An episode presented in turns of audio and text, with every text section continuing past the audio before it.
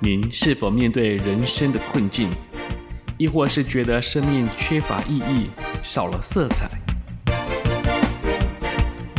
让我们和您一起反省人生，剖析问题，并探索出路。中信有声杂志。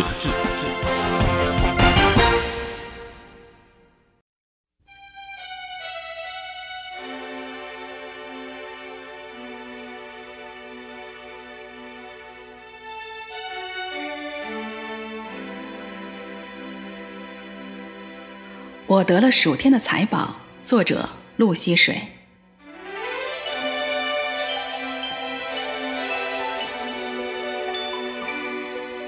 我出生在北京，来自一个普通的知识分子家庭，父母都是五六十年代大学毕业的工程师。出国之前，从小学到大学，几乎所有的时光我都是在北京度过的。九十年代初的时候，我大学毕业。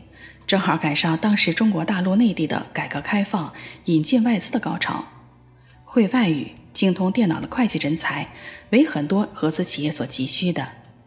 所以出国之前，我先后在不同的外资外商公司任过职，没几个月就换一份工作，每换一份工作，薪水至少涨百分之五十。三年后，我的工资便翻了十多倍。后来我出国留学。希望借助美国梦，让人生更上一层楼。在我的鼓励下，丈夫很快也拿到了美国几个大学的录取通知书以及全额的奖学金。我们顺利的一次性通过签证，带着亲戚朋友的羡慕和祝福来到了美国。三年后，我先毕业。一年之内，我先后在滨州找到了五份工作，都是因为种种原因不能将学生签证转化为工作签证。我开始着急了，最后把找工作的网撒到了更远的新泽西州，很快的得到一个自来水公司的工作机会。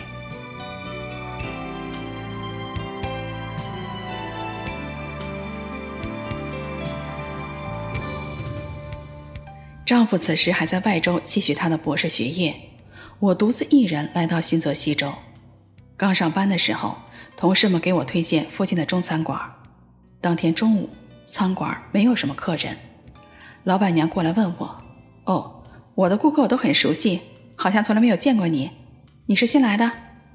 我说：“是的。”老板娘异常的兴奋，问我是否愿意认识当地的华人，她可以周末介绍我认识。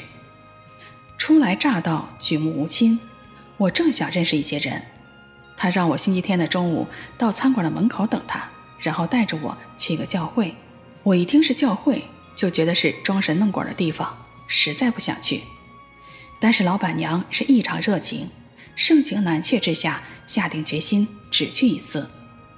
这时，餐馆的大厨听说来了新人，就跑出来对我说：“从小他妈妈就送他去教会学校，圣经上的一些诗篇他都能是倒背如流的，但是还是不能相信上帝的存在。现在我知道。”那是撒旦借着人来拦阻我认识上帝，但是到了周末，我还是如约而至。我在餐馆的门口左等右等，餐馆的大门是紧闭的，不见老板娘的人影。我责怪自己太亲近陌生人了，连他姓什么叫什么都不知道，就来赴约了。想到这儿，一踩油门离开了停车场，准备去逛商店。车子里的油是不多的。便停在一家加油站里，顺口问了一下旁边的人现在几点了。那人说是九点五十。我一看手表，是十点五十，才发现新泽西州与我来的地方有一小时的时差，于是掉头回到了餐馆。果然，老板娘在那里等我。撒旦利用时差，差一点让我错过了人生中第一次去教会的机会。后来，教会的弟兄姐妹告诉我：“你不信主的时候，自然就属于撒旦的掌控下。你一旦接触基督耶稣，他就会百般的阻挠你。”我说：“我谁都不属于。”他们却认真的说：“人在灵界没有一个中间地带，不属上帝就属撒旦。”第一次来到教会，感觉有些奇怪，他们说的一些话，我都是似懂非懂的。比如说，他们所说的“交通”，其实就是交流的意思。聚完会之后聚餐，我一个人坐在角落里低头吃饭，心想自己谁都不认识，傻傻的，真是不该来。这时候，有一位来自台湾的弟兄端着饭碗坐在我的旁边，问我：“你是新来的吧？谁带你来的？”我不知道，有一个女的把我放到这儿。两分钟之后她就走了。那你跟他什么关系啊？怎么认识的？没关系，我俩在餐馆见过一面。我很是不爽，自我责备，办事太不牢靠了，随便跟一个不认识的陌生人到处乱跑。而这位弟兄倒是异常的激动，转头大声的喊：“你们看，上帝在找他！”这位有心的弟兄和他的妻子。后来成为我信奉主耶稣的很大帮助，可是当时在我的头脑中却是神出鬼没、装神弄鬼、疑神疑鬼之类的印象。我总认为神鬼是不分家的，所以当我听他说上帝在找我的时候，是非常的不舒服，心想这个人说话真是丧气。我当时因为对信仰不是了解，所以对基督徒也很有偏见。总以为自己比这些基督徒都聪明成熟，后来发现我的思想境界与他们是相差甚远。教会里的那些弟兄姐妹有非常好的爱心和情操，比如说，有的家庭看到教会缺少停车的地方，甚至买下教会周围的房子，推平之后捐给教会当停车场用。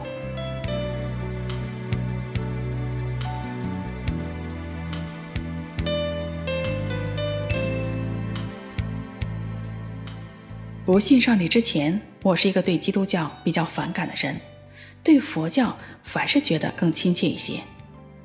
也许是因为在中国大陆有机会接触到更多佛教的寺庙、书籍以及佛教徒，我所受的教育和大多数从中国来的中国人一样，都是无神论，认为信仰上帝的都是些意志薄弱、生活落魄、没有受过良好教育，或者是被毒害太深的人。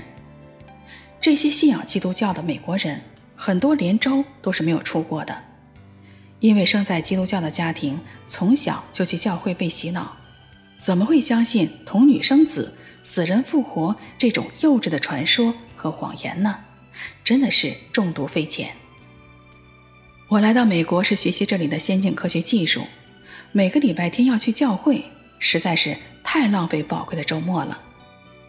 听说挣了钱还要十一奉献给教会，这也太会敛财了吧！我才不会这样做呢。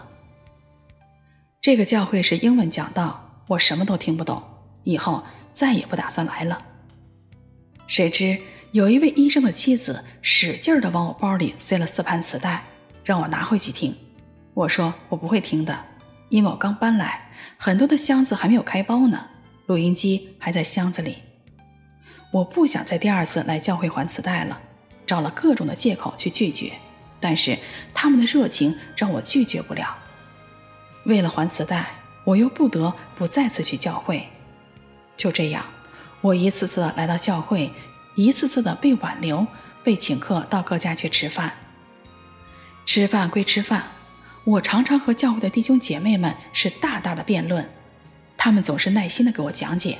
还说基督教不怕辩论，就怕的是一言不发。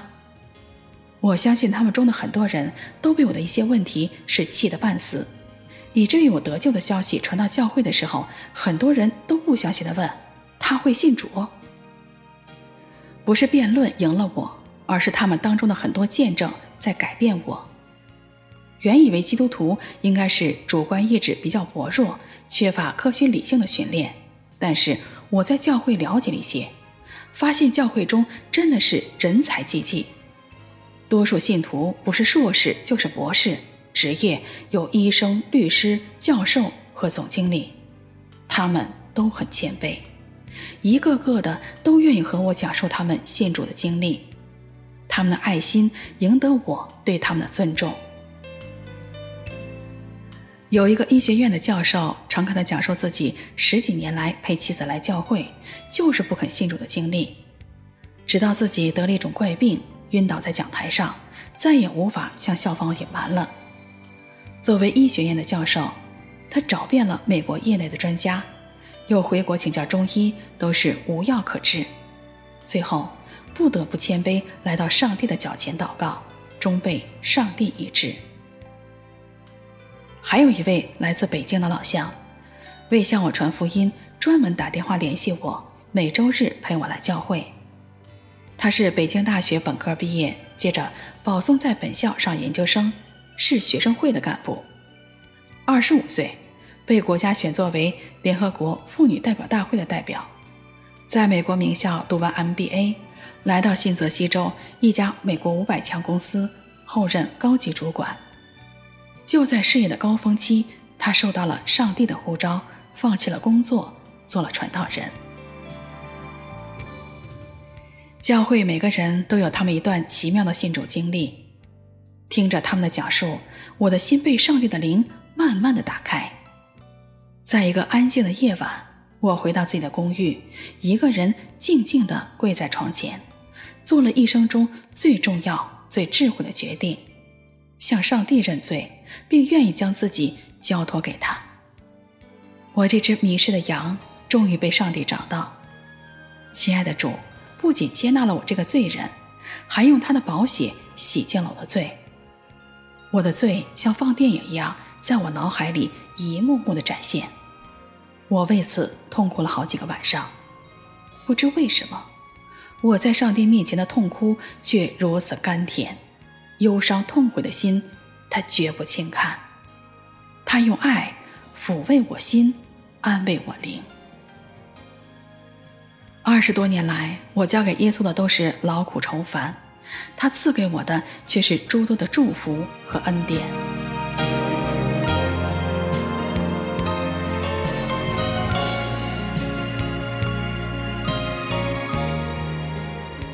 我认识到自己是个罪人。认识到宗教是人找神，找出一堆人自己认为的假神，而信仰是天地间唯一的创造主和从死里复活的唯一救赎主来找我们。感谢上帝的怜悯和饶恕，他没有计较我的狂妄自大和悖逆，按照他的计划一步步的在改变着我。我一反和大家的激烈辩论，开始积极的为我信耶稣去做见证。有人甚至说我以后会成为传道人，我自己都惊奇自己的变化。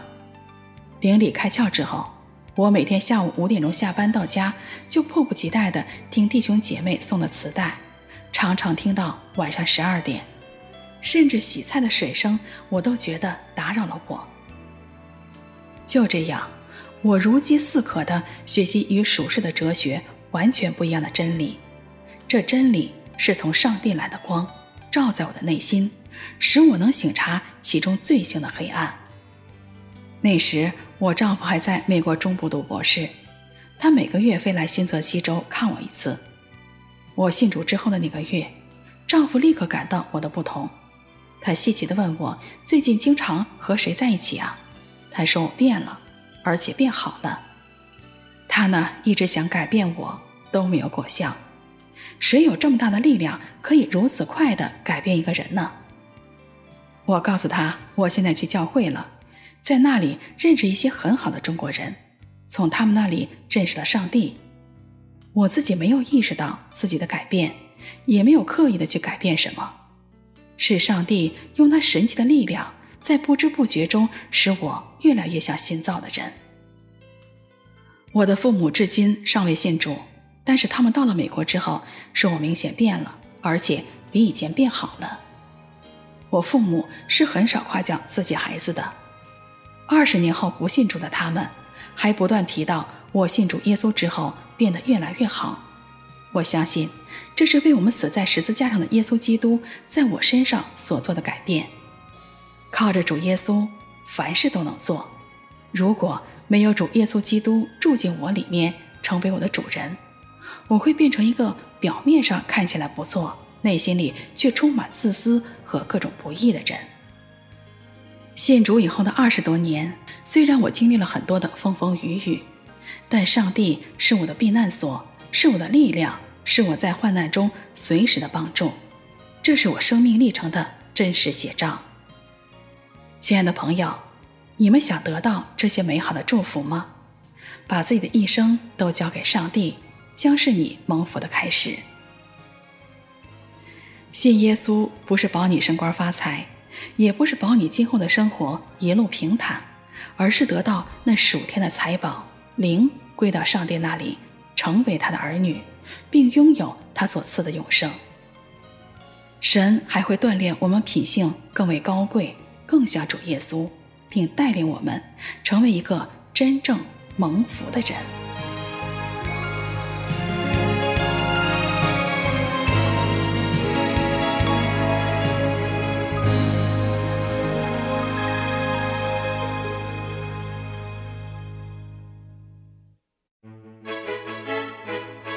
中信有声杂志。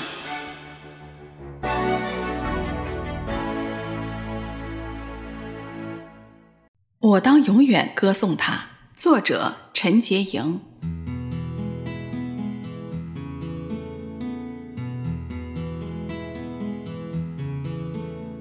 我是声乐系毕业的，信主之后，我很喜乐地用我的声音和琴声来赞美上帝，但没有想到啊。二零一四年的七月，我被诊断为脑子里有肿瘤了。手术之后，我的身体非常的脆弱，连唱歌和弹琴的体力都是没有的。然而，耶稣却在我卑微的身上行了他奇妙的作为。他是我的主，赦免我的罪，怜悯我的软弱，是我患难中的安慰和帮助。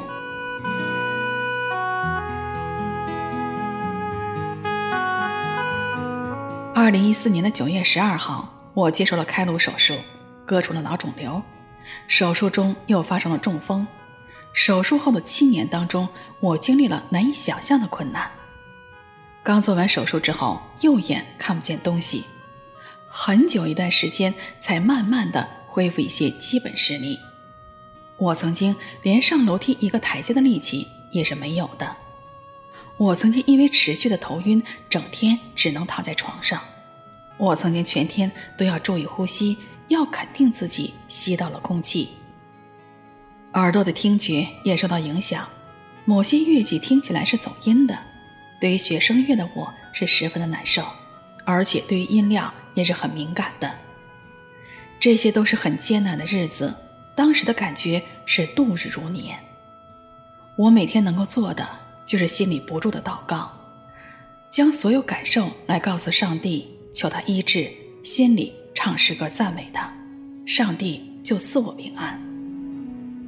那段日子，我竟然可以想象自己好像是在夏威夷度假，苦乐中心里仍然充满喜乐。我在祷告时从未放弃自己的努力，我又最初只能在椅子上坐下站起来，倒可以慢慢的向前走几步，再往后走几步。重复这个动作数次，接着就可以正常的走路了。走路的时间和速度也是渐渐的可以快一些。但是很多的时候，做完这些低强度的运动之后，我都会非常头晕、全身发抖和缺氧，然后步履忽然就像蜗牛般的缓慢着，接着要躺下休息。做家务和买菜之类的事情。我都是按照当天的精神状况决定能够完成多少。整体来说，我不像是一个正常人。有段时间，我仍然不能做家务，有时候连沏一杯茶的力气也是没有的。我头晕严重，无法站着切肉、洗菜、煮饭或者是炒菜。很多的时候，我忍受不适去做，结果头晕的是越发厉害，继而是透不过气来。四肢感到缺氧，甚至抽筋儿，除非是马上躺下来休息，否则情况会越来越恶化的。这个头晕的现象可以随时发生。曾经很多次，我和家人上街，忽然感到不适、头晕，然后就走不动了，需要丈夫背着我离开。有时候，我连跟别人交谈的体力也是不够的，头晕影响我接受外面资讯和承受压力的能力。如果有人在我面前和我说话，我也不一定会完全聆听，并有分析能力来去反应。这些都是一些小小的例子。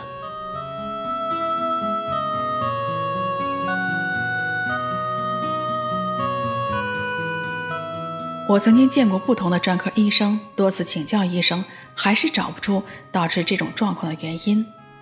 我渐渐体会到，无论有多少学问和知识，人都是有限的。但我相信，在耶稣基督里没有难成的事儿。我祷告，只要上帝愿意，我的病就可以痊愈。虽然我不知道明天将会怎样，但我知道上帝的智慧是至高无比的。我常常想起圣经上“我必不撇下你”这句话，就是从做完开脑手术之后醒来听到的声音，然后心里一直在唱诗歌。我知道上帝和我在一起，很多时候无人知道我在这种头晕状态中的挣扎，只有上帝知道我的痛苦。后来我问上帝：“我的身体如此脆弱，我还能做什么呢？我生存的意义和目的？”又是什么呢？我连唱歌和弹琴的体力也是没有的，你还让我用音乐来侍奉你吗？我不停地向上帝呼求，但一直没有问上帝为什么我会得了肿瘤。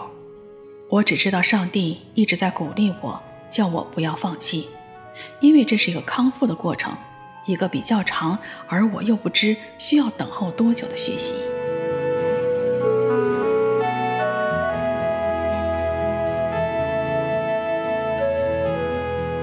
二零二一年的十二月初，西区宣道会教会的叶牧师和几位弟兄姐妹来探访我们，大家一起唱诗歌、祷告。我也分享自己的一些近况，然后叶牧师为我得医治祷告，令我很是感动。他们离开之后，我一直有感动，想了解教会音乐敬拜方面的事工，因为我一直对此有负担。但现在，我还能做这方面的侍奉吗？我对自己的身体状况或其他的环境因素都是没有把握的，只知道上帝一直陪我走过很多高低起伏的年月。我愿意在我能力之内用音乐来尽一份力。过了几天，我主动打电话跟叶牧师分享我的这些感动。后来牧师约我和我的丈夫两个星期之后见面，我们一起交谈唱诗歌。我也把这些事继续放在祷告之中等候。第二天，丈夫主动跟我提议下周日到教会敬拜，但他仍然担心我的健康状况能不能应付遥远的车程，是否可以平安地完成崇拜，又不会身体虚弱、头晕不适。然而，我们凭着信心去尝试了。星期日到了教会，下车之后，我感觉有点累。但是还算可以应付，戴着口罩坐在崇拜礼堂的椅子上，为保留体力，我只用心地去唱诗歌。讲员李牧师开始分享信息，我的呼吸越来越需要用力了。为了避免头晕越发的严重，我坐到礼堂后面人少的位置，把口罩给卸了下来，希望可以舒缓一下。直到崇拜结束之后，我仍有缺氧的感觉和头晕。李牧师走过来，按手在我头上，奉耶稣基督的名为我祷告。祷告之后，我继续坐下来休息。忽然，在我身边的叶牧师扬声召集附近的弟兄姐妹到他那边去。牧师特别要我站在他的面前，大家一起为我祷告。牧师请我的丈夫直接按手在我头上，他举起右手，奉耶稣基督的名去祷告。我也跟着牧师一句一句开始祷告。祷告完毕之后，我的心里和全身都感到温暖。我站立起来的时候，好像有些站不稳，再坐下来片刻，然后再站起来。接着回家一路上都没有头晕，也没有呼吸困难和缺氧的感觉。从教会回家的第二天晚上，我读到约翰福音的九章二到三节。门徒问耶稣说：“拉比，这人生来是瞎眼的，是谁犯了罪？是这人，是他的父母呢？”耶稣回答说：“也不是这人犯了罪，也不是他父母犯了罪，是要在他的身上显出上帝的作为来。如今困扰我多年的症状就这样消失了，我从疾病中得到了医治和释放。无论我早上起来开车、买菜、逛街、做家务、弹琴等等，都没有头晕和呼吸困难、身体发抖和抽筋的情况发生。我要赞美感谢耶稣基督，我的上帝。当读到雅各书一章二到四节的经文，我的眼泪涌了出来。我的弟兄们，你们落在百般试炼中，都要以为大喜乐，因为知道你们的信心经过试验，就生忍耐。但忍耐也当成功，使你们成全完备，毫无欠缺。耶稣陪我走过这七年艰难的日子，我回过头看，这些艰难。不是要我受罚受苦，乃是耶稣基督要借着我向世人彰显他的大能。他是又真又活的神。愿所有的荣耀和赞美都归于他，我当永远歌颂他。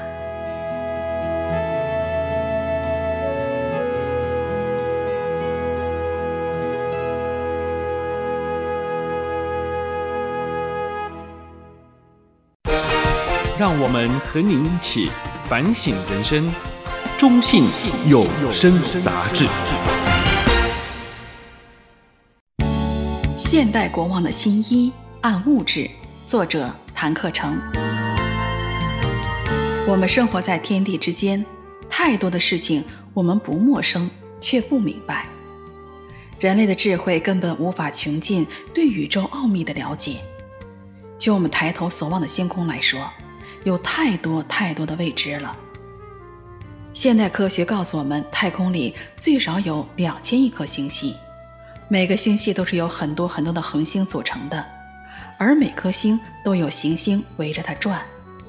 比如说，我们的地球是一颗行星，围着太阳转，而我们看见的太阳其实是一颗恒星，它位于银河的星系当中。与其他大约是一千亿颗的恒星围着银河系中心，按照一个饼形的轨道不停地旋转。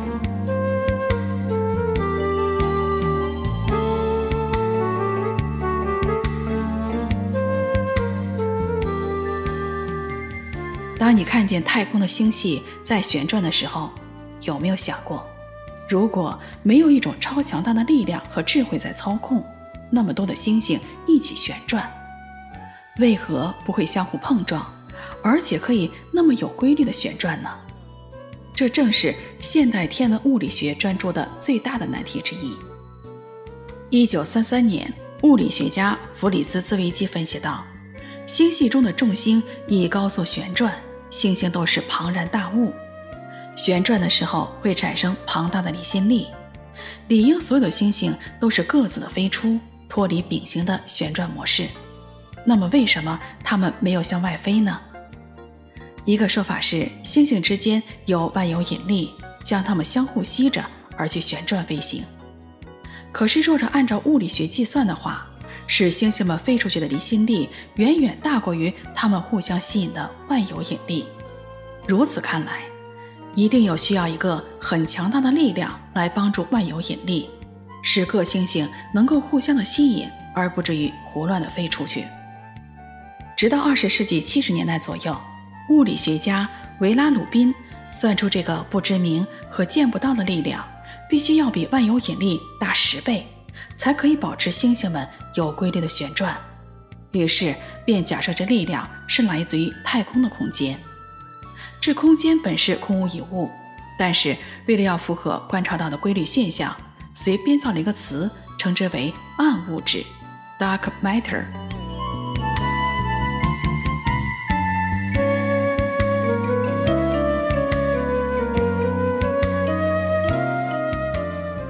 自从“暗物质”一词出现之后，虽然有些牵强，但是都被学术界们给接受了，纷纷将一个假设性的构想当作事实一般的看待。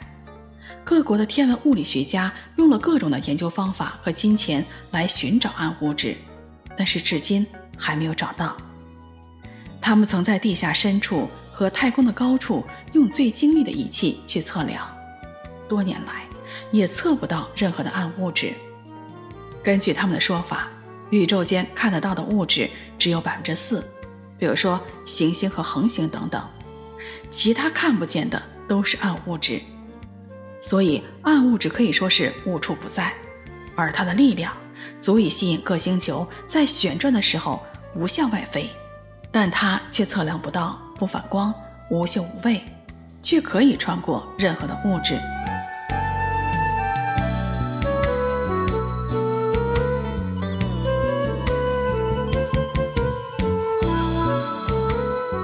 笔者虽然不是天文学家，但也获得了工程学的博士。对物理学是有点认识的，看到这暗物质理论是何等的虚无和自我矛盾。虚无就是在没有证据之下，便将暗物质的假设变为事实，犯了研究科学的基本错误。第二个错误是经过多年和多国的天文学家寻找也失败了，但是还是不愿意推翻这暗物质的假设，还到处宣扬这没有根据的学说。矛盾一。是，如果暗物质的力量足以吸引各大庞大的星球在旋转的时候不向外飞的话，它的力量一定非常巨大，远远超过了万有引力。那么，我们为什么可以测量到小小的万有引力，却测不到庞大的暗物质力呢？矛盾之二，暗物质的数量若是比可见之物多很多的话，为什么科学家上天下地的也测不到它们的存在呢？假若说暗物质的质量小到不可测量的话，那么如此微小的暗物质又怎会施展出庞大的吸力，让旋转的星球不向外飞呢？这是不合逻辑的说法。如此虚无的理论，不就像是国王的新衣一般愚弄无知的人吗？著名科学家将空无一物讲为无处不在的暗物质，无知的人看不见，只有他们才可以领略到。这些科学家否定了创造者的存在，编造出暗物质的国王新衣来自欺欺人。笔者认为根本没有什么暗物质，星星和星系可以有规律的旋转，不就是上帝在操控吗？上帝小于人类，我亲手铺张诸天，天上万象也是我所命定的。诗人感叹道。诸天述说上帝的荣耀，穹苍传扬他的手段。天地之间唯有一位真神，就是那位宇宙万有和生命的创造者。他微妙的使宇宙万物都按照规律运转，常用他全能的命令托住万有。这托住万有的力量，非受造之人可以去理解和测量，也不需要合乎任何人制定的。物理学规范。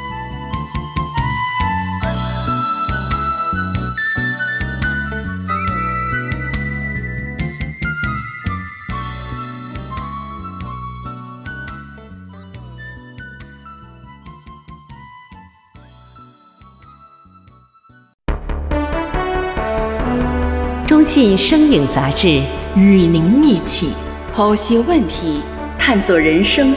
寻找出路。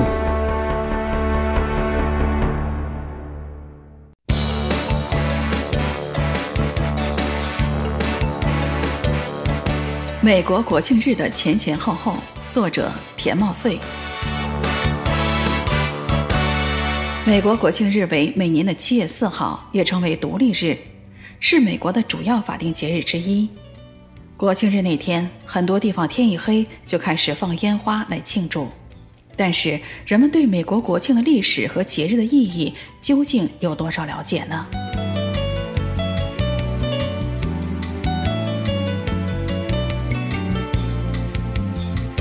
美国历史的源头要从英国的国教开始说起。英国国王亨利八世曾经因为休掉不生育的妻子，也就是西班牙的公主。遭到了天主教教皇的坚决反对，于是英皇决定脱离教皇的管制，独立成英国的国教，又叫做圣公会。英国国教与天主教在本质上没有什么不同，只是将拉丁文讲道和唱诗换成了英文讲道和唱诗。另外，允许信徒直接看圣经。信徒们一旦直接看到圣经，就发现天主教也好，英国的国教也好。对圣经的解释与圣经本身的教训是大不相同的，相差十万八千里。许多当时繁琐的宗教仪式和教条没有圣经的根据，于是，一批教徒就起来宣导教会改革，要求净化教会，因此被称为是清教徒。然而，一晃十年过去了，他们根本无法用圣经去净化国教，反而受到了更多的压制和逼迫。于是，在清教徒中，有一些人决定脱离英国教会，出现了分离主义运动，到家里组成了家庭教会。他们不再称自己是清教徒，而是称自己为分离主义基督徒。因为脱离英国教会，他们的聚会就变成非法，很快的受到了迫害。于是，一六零七年到一六零八年，共有三组人逃到了信仰自由的荷兰。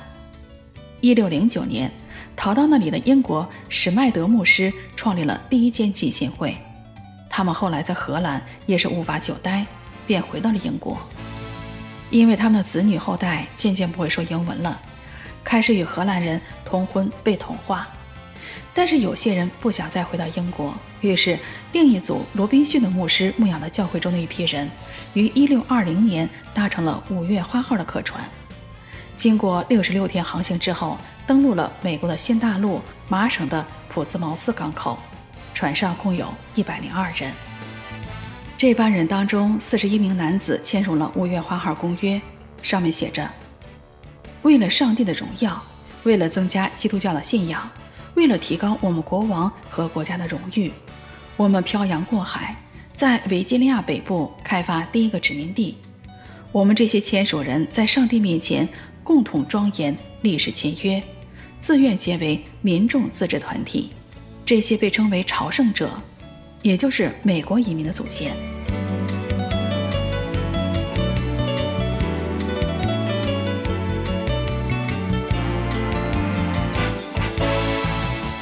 所以，最早来到美国的不是清教徒，而是从清教徒中分离出来的一批分离主义基督徒。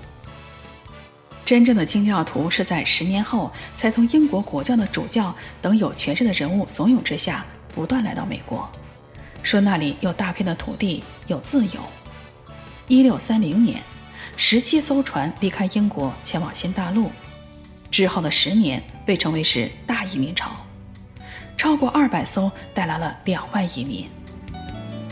一六七五年到一七二五年间，开始另外一群人称为贵格会。意思是听到上帝声音就发抖，他们不认为圣经是上帝启示的全部，不守圣礼的基督徒，大量的移居美洲。一七一五年到一七七五年间，大量的苏格兰、爱尔兰和其他欧洲移民抵达，其中不少是基督徒，还有不少是从非洲贩运过来的黑奴。经过不断的拓殖，到了十八世纪三十年代。英国人已经在北美大西洋沿岸建立了十三个殖民地。十八世纪中期，英属北美殖民地的经济迅速发展，十三个殖民地的经济往来日益密切，初步形成了统一的国内市场，生产的很多产品甚至能在国际市场上与英国产品一争高下。同时，英语成为来自各殖民地的共同语言，逐渐形成了共同的文化。政治也日渐成熟。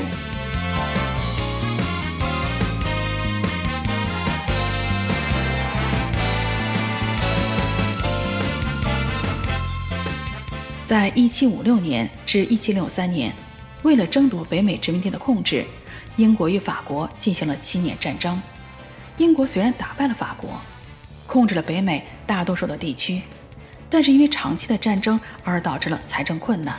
因此，英国政府不断向北美各殖民地增加税收，并实行高压政策，对殖民地进行蛮横的压榨和残酷的剥削，终于使矛盾是越来越尖锐，引发了1775年4月波士顿附近的莱克星顿枪声。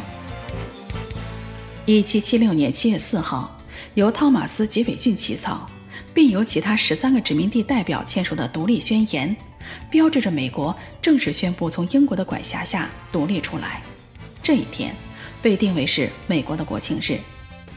尽管独立宣言发布日没有作为一个国家应有的国土、国旗、国徽、政府办公大楼，特别是没有国家的制度。美国宪法是在1878年11月，也就是独立日十二年之后才签署通过。独立战争仍在继续，直到1873年打了八年多的战争，北美十三个州在华盛顿领导下取得了独立战争的最后胜利。美利坚合众国正式诞生，逐步成为一个完全独立的主权国家。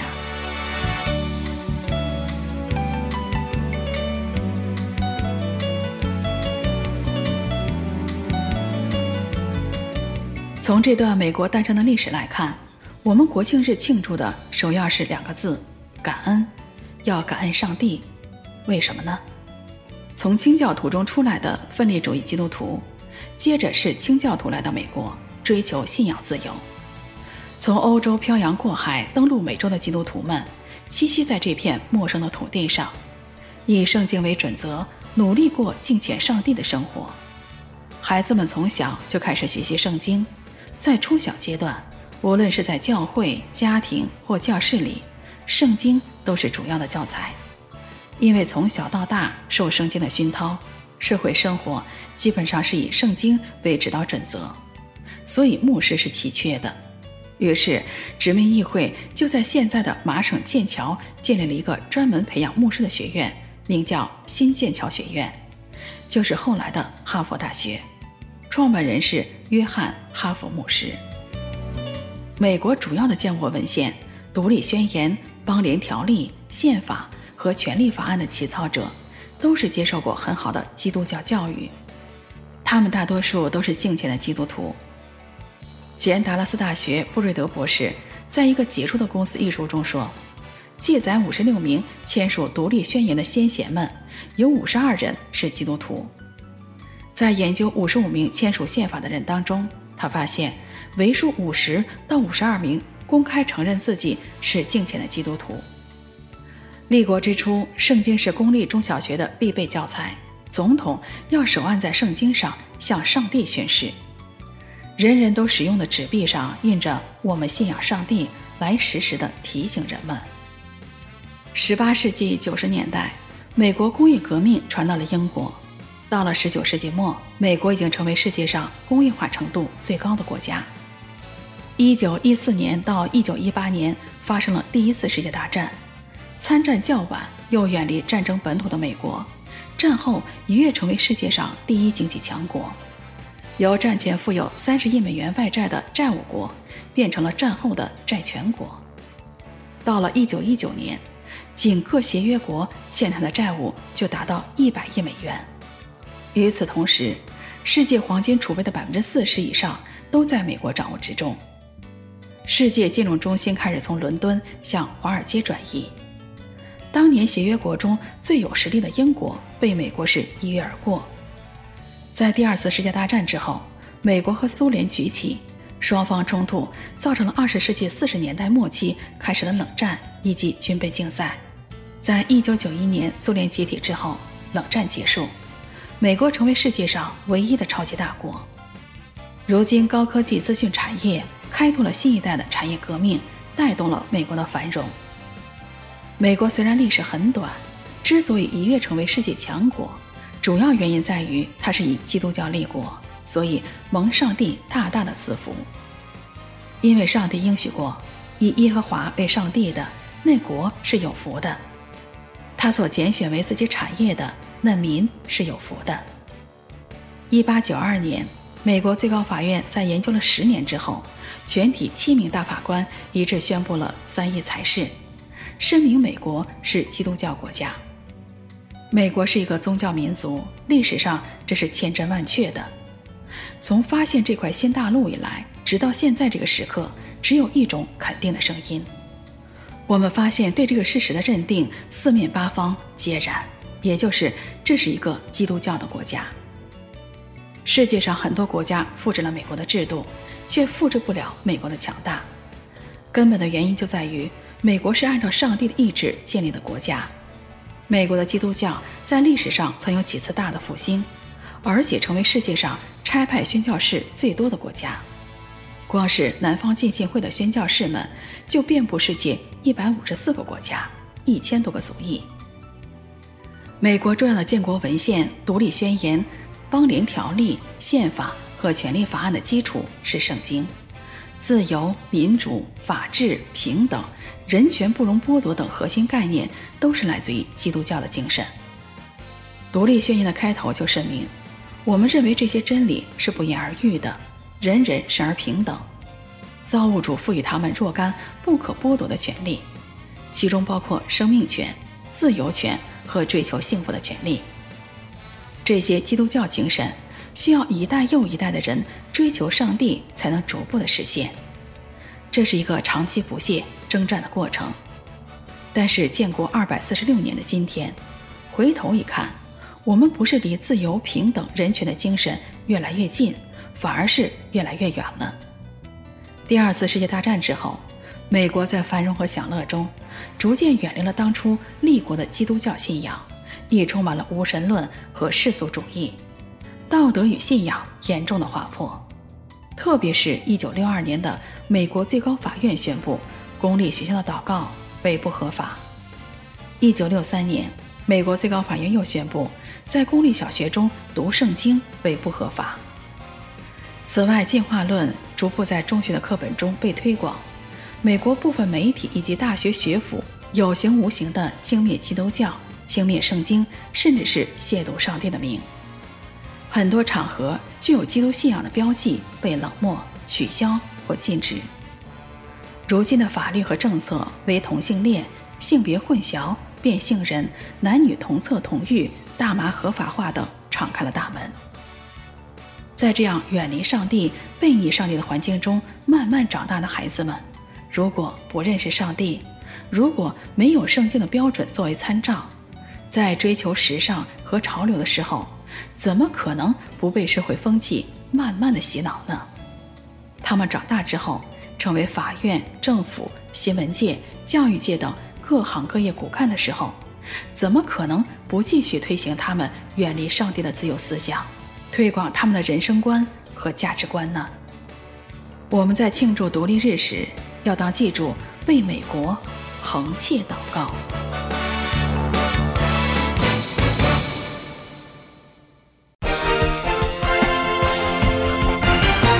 中信有声杂志。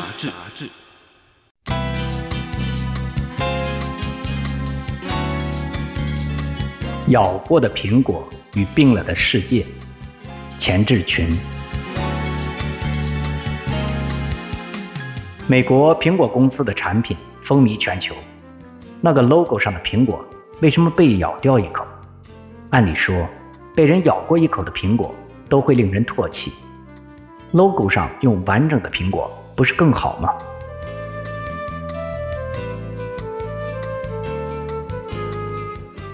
其实，一九七六年设计的 logo 不是这样，而是孤独的牛顿在苹果树下读书冥思。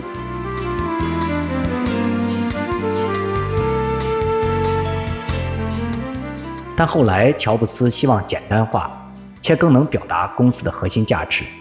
他找到了加州麦肯纳广告公司创意总监罗伯·詹诺夫，几番更改磨合，最终在咬过和没咬过的两个苹果之间，选择了咬过的。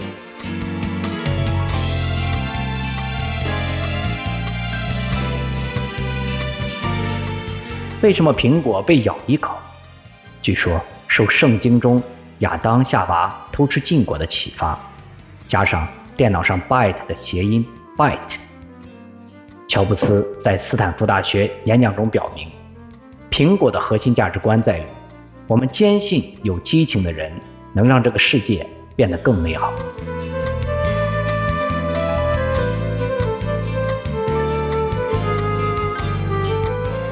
苹果虽是竞争异常激烈时代生命力最顽强的品牌之一，除了改变了人们的一些生活方式。真的能担负起让世界变得更美好的使命吗？当我们谈论世界时，需要了解一下世界是什么。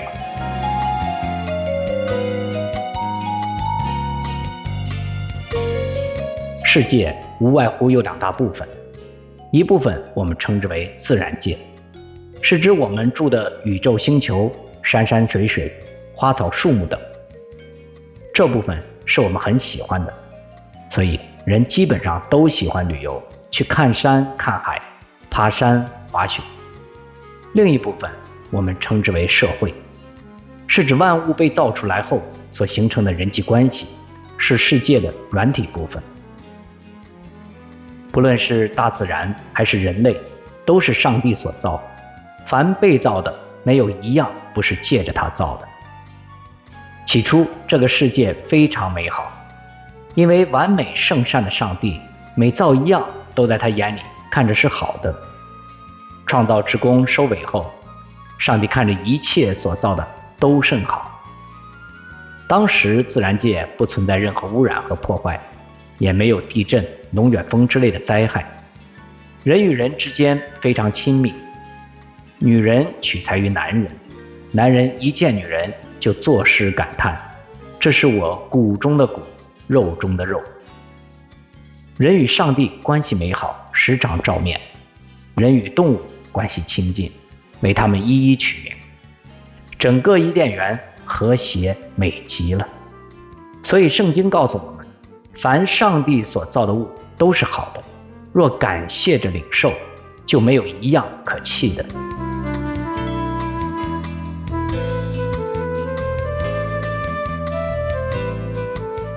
但好景不长，亚当和夏娃没有存着感恩和警醒的心去领受和享受，灵界堕落的天使成为撒旦来到人间，挑唆人与上帝的关系。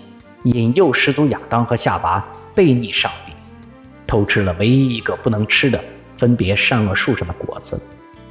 从此，人的罪性与上帝的圣洁格格不入，人逐渐与上帝远离，而且上帝赐给人对世界的管理权也被撒旦篡夺去了。从此，撒旦以罪的艳美来引诱和控制人类，使世界与圣洁的上帝。背道而驰，越来越败坏。他们既然故意不认识上帝，上帝就任凭他们存邪僻的心，行那些不合理的事，装满了各样不义、邪恶、贪婪、恶毒，满心是嫉妒、凶杀、争竞、诡诈、毒恨，又是忏悔的，背后说人的，怨恨上帝的，侮慢人的，狂傲的，自夸的，捏造恶事的。违背父母的、无知的、背约的、无亲情的、不怜悯人的、同性恋、变性、淫乱、吸毒、抢劫以及争权夺利等各种罪行，充斥着家庭和社会关系，成为越来越司空见惯的世界现象。即使上帝的独生爱子为拯救人类和世界，借着童女而生为人样式。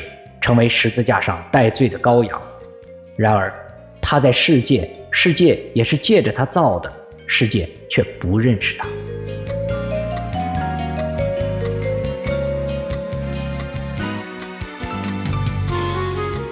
圣经反复又透彻地指出了人的原罪及各种表现，并指出堕落世界的出路就是回到上帝面前悔改归正。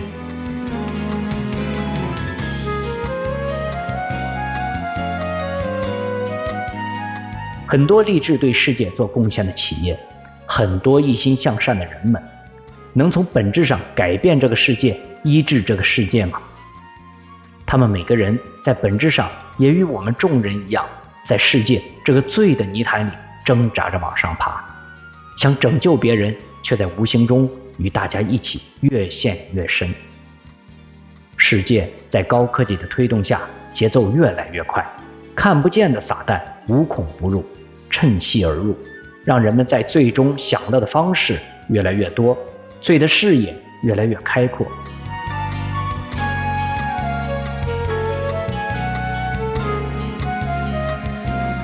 世界病入膏肓，我们陷在最终而不自知，就如癌症患者突然病灶发作，才知道去医院检查，那时是不是为时已晚？主耶稣第一次来到世上。是为拯救世界。如果人们仍不理不睬，等他再来审判世界时，谁还能站立得住？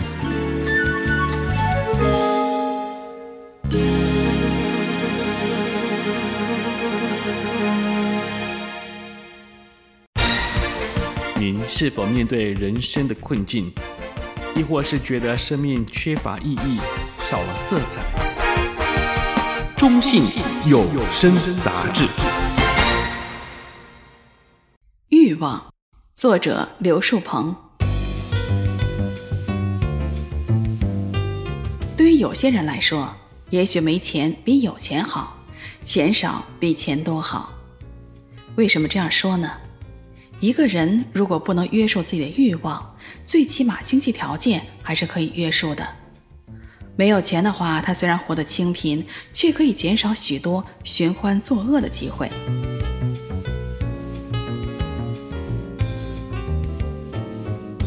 朋友的亲戚是个乡村的医生，膝下有一独子，生活原本过得是平平静静的。但是有一天，家里的房子被征用拆迁。得了不少的赔偿，没想到却陷入到一场噩梦当中。儿子本来在一家小企业上班，有了钱以后，班也不去上了，每天和一帮朋友吃喝玩乐。更不幸的是，小伙子染上毒瘾，把家里的钱是挥霍一空，还负债累累。这位乡村医生的老伴儿被活活气死，他每天晚上把自己关在屋子里，边喝闷酒边流泪。这个年轻人仅仅有了拆迁款，就毁了自己的家。如果他拥有富可敌国的财富，又如何呢？前两天听一位教授讲中国的明朝史，提到了有个正德皇帝的很多荒唐事儿。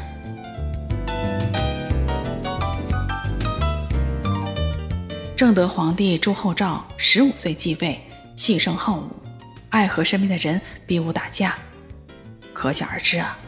他找不到一个对手的。为了满足自己打架的欲望，正德皇帝甚至带着手下人到北部的边疆去找蒙古的武士打架。正德十四年，宁王在南昌造反，正德皇帝是大喜过望，亲率几万大军去南方平叛。没想到啊，刚出征的第二天，南赣巡抚王阳明发来了捷报，称叛乱。已经被平定了，宁王被捉。这个消息让正德皇帝是非常的失望，但是他呢，仍然坚持带兵南下。他要求人把宁王从监狱里给放出去，让他上演一出皇帝活捉叛王的好戏。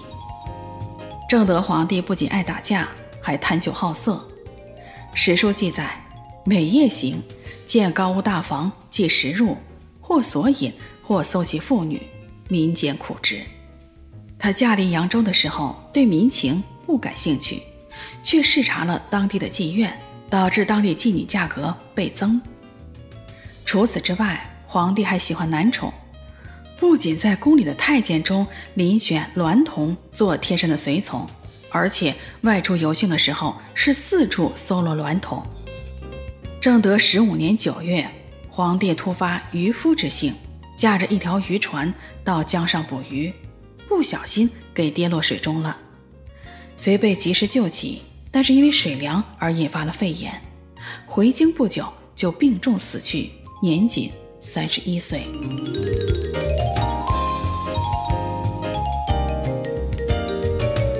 圣经上说：“人若赚得全世界，赔上自己的性命，有什么益处呢？人还能拿什么换生命呢？”正德皇帝的悲剧就是在于，因为地位和权力导致他内心的贪欲失去了约束。他看似是自由自在，却成为欲望的奴隶，被自己的欲望奴役而死。人不制服自己的心，好像毁坏的诚意没有偿还。人的欲望容易在罪中享乐，财富又常是催化剂。除非我们认识上帝，心里住了上帝的圣灵，否则谁能制服己心呢？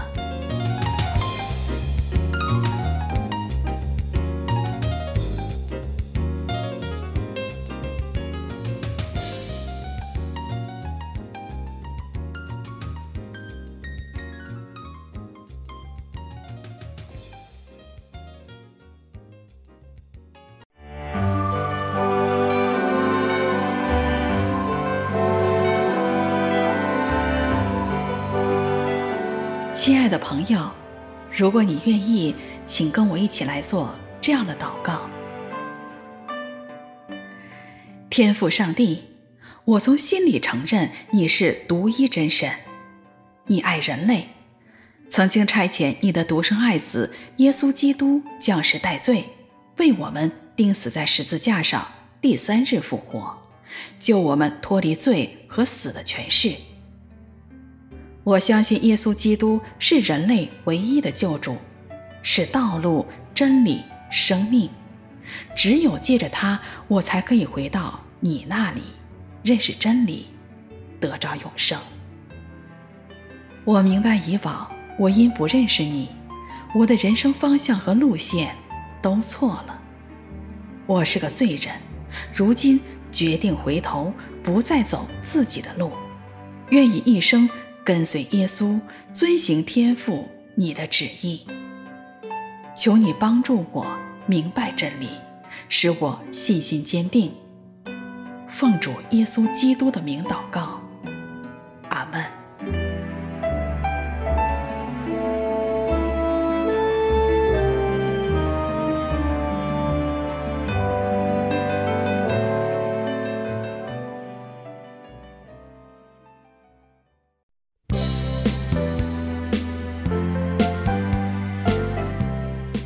种地心吸力。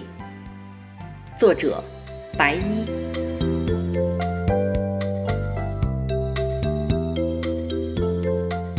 常听说有人要立志减肥，立志做运动，读好书，做好人，立志要孝敬父母，日行一善，要早睡早起，守时重诺，但却很少听说有谁要立志去撒谎。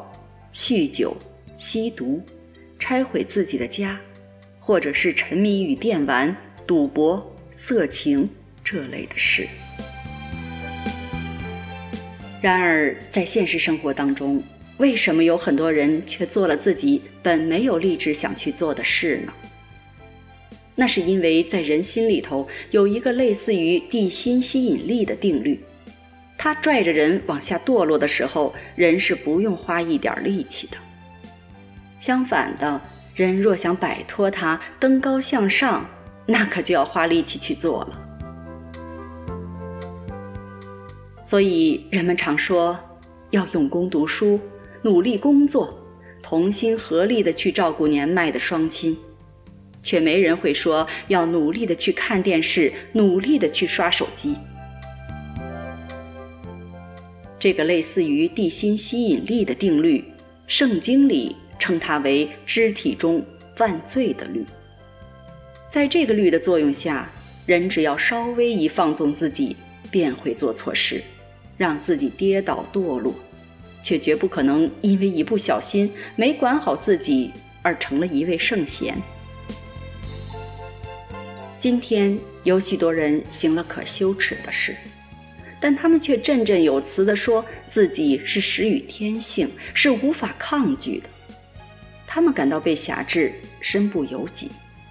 但那辖制他们的，其实并不是所谓的天性，而是那使人犯罪的律。对于臣服于他的人，他是他们的致命吸引力。所以圣经里又称他为罪和死的律。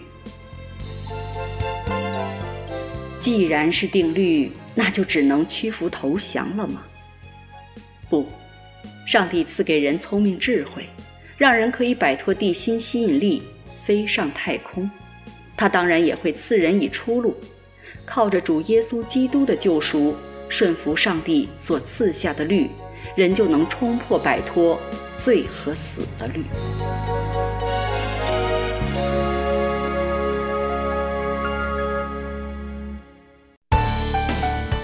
中信声影杂志，与您一起探索人生，剖析问题，寻找出路。